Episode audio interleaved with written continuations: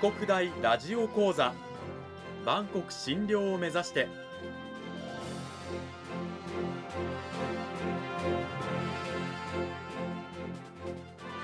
番組タイトルにあるバンコク診療とは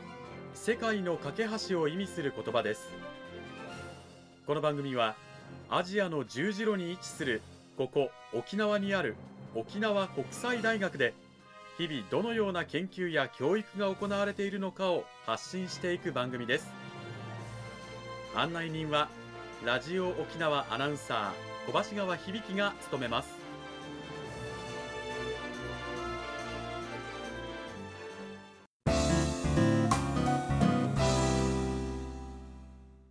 沖国大ラジオ講座。今週は先週に引き続き沖縄国際大学産業情報学部企業システム学科のイ・サンジョン先生を迎えてお送りします。イ先生今週もよろしくお願いします。よろしくお願いします。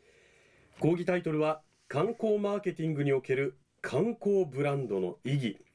となっておりますが内容に入っていく前にまずは先週の軽いおさらいです。え先週はまずあの観光ってまず何なのということでまずは観光客がいる。はい。そして観光客が行きたい観光地がある。はい。そしてこの観光客観光地を結ぶいろんなサービス、はい。例えばあの航空、ね、飛行機や港船、はい。あるいは泊まる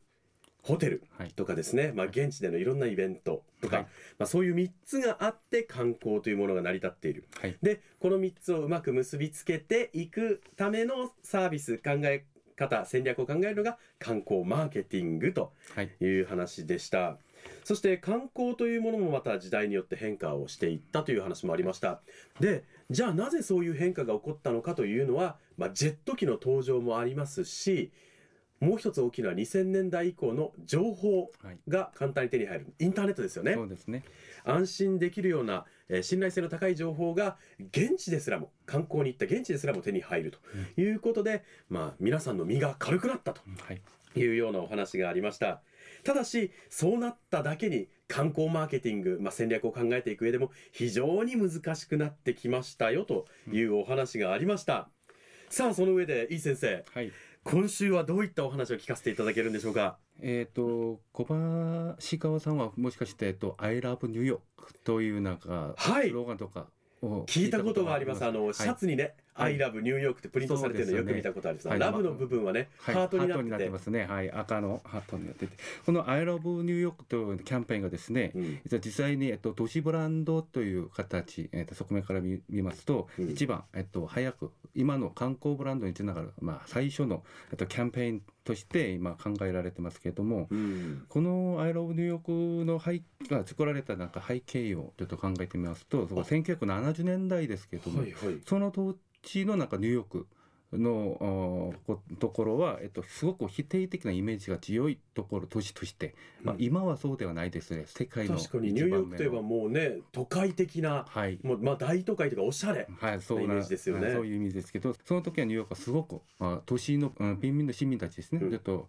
えーその市民たちのなんか、えっと、トラブルとかがすごく大きくって、否定的なイメージがですね、他の都市とか他の国でも、まあ。そのイメージを改善するために初めて考えて、ビッグアップルというなんかキャンペーンがありましたけども、はいはいはいはい。ニューヨークはもともとビッグアップルというかニックネームがありまして、えっと、そのキャンペーンが失敗になって、失敗したんですか？そはい、はい、そうですね。ビッグアップルはニューヨーク市民だけは知ってるんですけれども、えっと、他の国で外国人の立場から全然知らない言葉とか、ニュアンスとか全然わからない言葉ですね。なかった。えだからか、その時ニューヨークの観光庁から新しい、えっと、都市ブランドですね、その否定的なイメージを乗り越えるためにですね、うん新しいブランドをあキャンペーンを考えて、その時世界的なグラフィックデザイナーですけども、ビルトンさんね、ビルトンさんにですね、ビルトンさんにお願いして、ビルトンさんから、えっと、開発されたのが今の I, I love New York。同じ今までですね、44年間変わらずですね、同じような、えっと、ブランドスローガンとロゴと、そのキャンプ、それによって行っているいろんなえイベントとか、うん。キャンペーンも同じく、進まれていますね。えこのミルトンさんという方が「I love New York」というこうキャッチコピーといいますかスローガンを考え出して、うん。それがもうじゃあ今僕らが知ってるその「I love そう New で York」す。ずっと使われている、まあ、ミルトンさんは、えっと、この依頼を受けて、それはどうすればいいのかとずっと考えてる時にタクシーの中でシンプルにスケッチしたことが今の「ILOVE ニューヨークのだから愛とうんラップの言葉はどうよどうやってなんか表現するのかをことがなんかタクシーの中ではい。偶然に思い出したと言われてますね。あのハートマークが。そうですね。シンプルで分かりやすくて意味がすごく伝えやすいとか、あ確かに。そういうですね。そういう意味ではあの「I love ニューヨーク」のようなこうなんですかスローガンを作ってこの観光ブランドにするっていうのは大事。その観光誘観光客誘致のために観光あニューヨーク観光庁から、うん。あそのアイデア提案で提案あ開発の依頼があってそれでビルトンさんに作られたんですけれども実際に初めては都市イメージを改善するための目的はもっと大きくはい、もっとニューヨークの悪いイメージをもう払拭したいっていうもともとはそこからの出発だった、はい、それでもその後でえっとこの都市イメージを改善するために行ったいろんな、えっと、キャンペーンの中で、そのニューヨークのブロードウェイの俳優たちが出演したテレビ CM とか、うんうん。それによってヨーロッパとかアメリカのすべての地域になんかこの放送されてそれが観光客誘致にの結果につながったということですね。その後で後からは「アイロブニューヨーク」は観光客誘致のためのデスネーションブランドですね観光地のブランドとしてうん今まで、えー活用されております。じゃあ最終的に「I love ニューヨークは」あの観光を誘致する、まあ、スローガンにも今は使われているけれども、じゃあそう考えると世界で最も成功した観光スローガンかもしれないですね。はい、そうですね。ただ世界のほとんどの人たちは「I love New York」というなんか、うん。えっと、スローガンとロゴを見たことは多分あると思いますし、うん。そのマークとかロゴあロゴがついている商品とかを購入する時も別に、えっと、観光地でのなんか無駄な商品とかよりもすごく記念できるようなうん。商品として、えー認められてますね。はい、あのこういう「I love ニューヨーク」のような、ね、スローガンから観光ブランドを作っていくその意義っていうのを改めて聞いてもいいですか？それは一応観光ブランドはですね「I love New York」のキャンペーンが大成功したことは分かってますけれども確かにあうんの観光ブランド先ほどの「I love ニューヨーク」もそうですけど「I love ニューヨーク」を知ってるだけでうん行ったことはないのにニューヨークにポジティブなイメージがそうですね。この言葉が出てくるからこそニューヨークに行ってみようかなって思う、うんそういう効果があるわけなんですね。はい、そうですね。うん、実際あの観光ブランド先ほどのニューヨークの事例以外にはどういったものがあるんでしょうか？えっと、世界のほとんどのなんか有名な都市とかくあ国家の中ではほとんどこの観光ブランドを開発して利用してますけれども、うん今日はちょっと韓国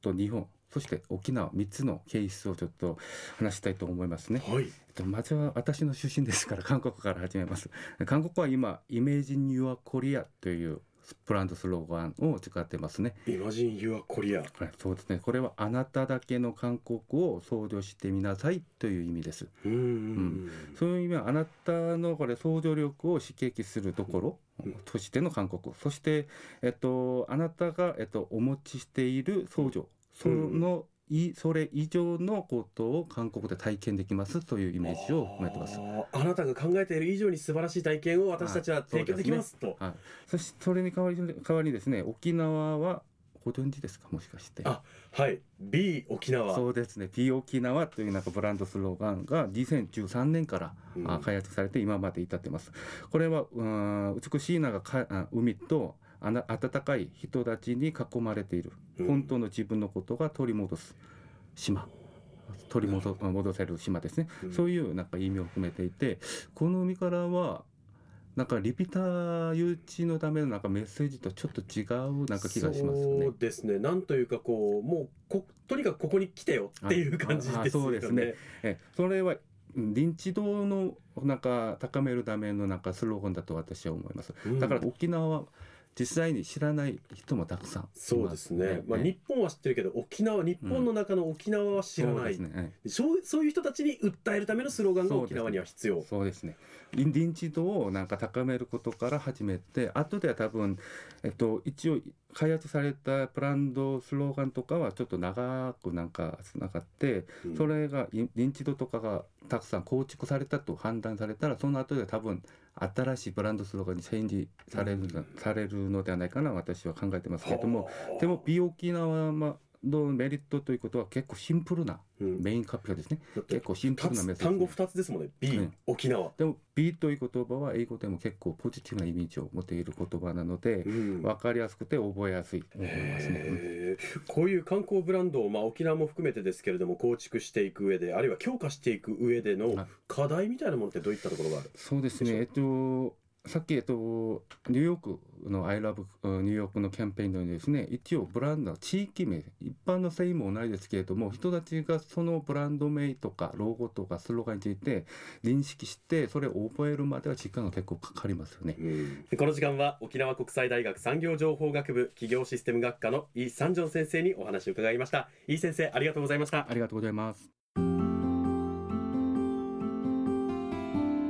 の実際先生のもとで、まあ、観光マーケティング観光に関する勉強をしている学生さんたちはどういったことを学校の大学の外に出てやったりとかされてるんでしょうか、えっと、私の授業の中ではグループ発表ということがありましてそのグループ発表の準備のためには実際に観光地とかの現場に行って何か調査しなければならないことことがあります。調査ということはアンケート調査を含めて観察ような形で行うことも大切で私は今沖縄の観光は結構うまくやってますけれどもその中で問題点が何かを注目してえー、と調査したり観察してみなさいということを観あ学生さんに強く求めてますね。うんあのまだまだ盛り上がっていくことが予想される日本の沖縄の観光業界なんですけどもその中で浮かび上がっている課題問題を解決するために今指導しているとそうですね。いうことですそのね。中で新しいアイデアとかが、うんまあ提案されれば一番あベストだと思います。ぜひあの沖縄の、まあ、あるいは観光に興味があるという方はですね沖縄国際大学の井先生の研究室などは叩いてみてはいかがでしょうか。この時間は井三条先生に2週にわたってお話を伺いました。井先生どうもありがとうございました。ありがとうございます。